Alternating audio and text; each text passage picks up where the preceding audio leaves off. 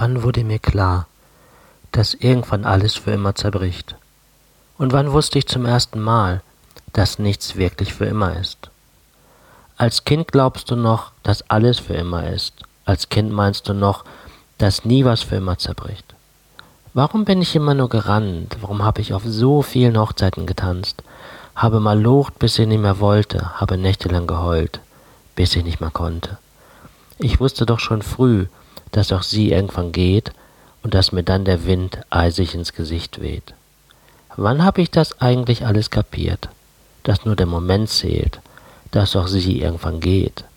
Und wann wusste ich, dass ich das vielleicht selbst nicht überlebe? Irgendwann wird sie gehen. Genieß den Augenblick, den du gerade mit ihr hast und nicht den, den du gerade verpasst.